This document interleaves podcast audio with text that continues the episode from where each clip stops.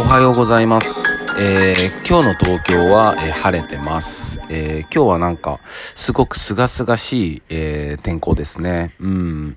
なんか、ちっちゃい頃とかの夏ってこんな感じじゃなかったかなっていう感じです、僕は。はい。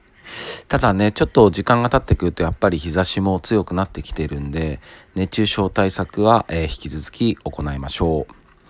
で、えー昨日から、えー9月8日にリリースされる新曲ジョージアの、えー予約が始まりました。で、早速ね、なんかこう予約しましたとか伝えてもらえたりして、本当に嬉しいです。ありがとうございます。はい。で、まあ9月8日にリリースされますので、えー引き続き、えーよろしくお願いします。で、えー今日は、えーまあ、地味に、えーちょっと人気のあるコーナーになりつつある、えー忍びの話を、えーしたいと思います。はい。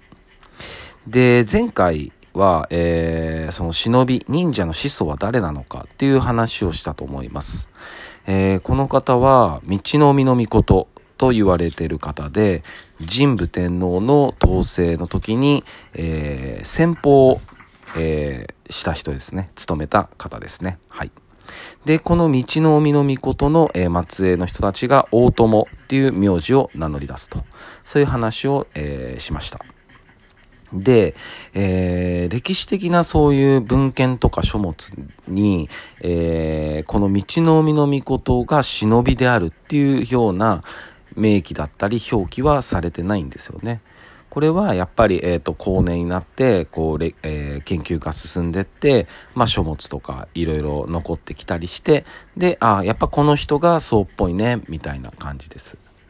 でその日本の歴史の表舞台に、えーちゃんと表記されて出てきたのは、えーいつなのかというと飛鳥時代なんですよね飛鳥時代。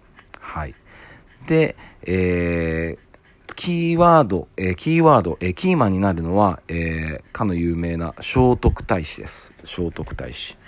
聖徳太子は、まあ、574年生まれの方で、えーっと、二十歳の時に、えー推古天皇の、えー摂政、まあ、実権を全部握るような人ですよね。に、えー就任してます。で、えーその、ごえーその推古天皇から、えー実権を奪おうとして動いてた豪族がいるんですよ。でその豪族が、えー、物の部氏って言われてる、えー豪族です。聞いたことあると思いますね。でその、えー動向を探るべく、えー聖徳太子が、まあ、患者として、えー使ってたのが、えー大友のサビトと言われる人です。大友のサビト。えサビトは細い人って書くんですよね。なんか、サイ人とか、なんかいろんな読み方があるみたいですけども、ここでは、えサビトって呼びます。大友のサビト。この人を、えー聖徳太子が、えー物部氏の、えー情報を、えーもらうように、えー患者として、えー起用してて、この、えー役職名、役職っていうのかな、まあ、肩書きが忍びっ、えー言われてるんです。で、これ漢字は、えっ、と、その忍者の忍とかではなくて、えー志す、能力の能に郵便の便って書いて忍びと読みますね。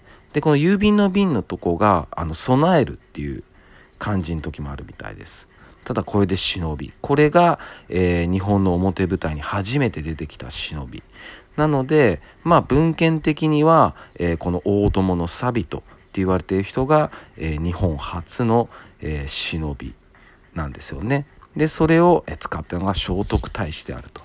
で、この大友のサビト、まあ大友ですから、まあ、えー辿っていくと、道の民の御事にやっぱつながると。なので、えー道の海の御事が、えー忍びの始祖だっていう風な、えー位置づけがされてるみたいです。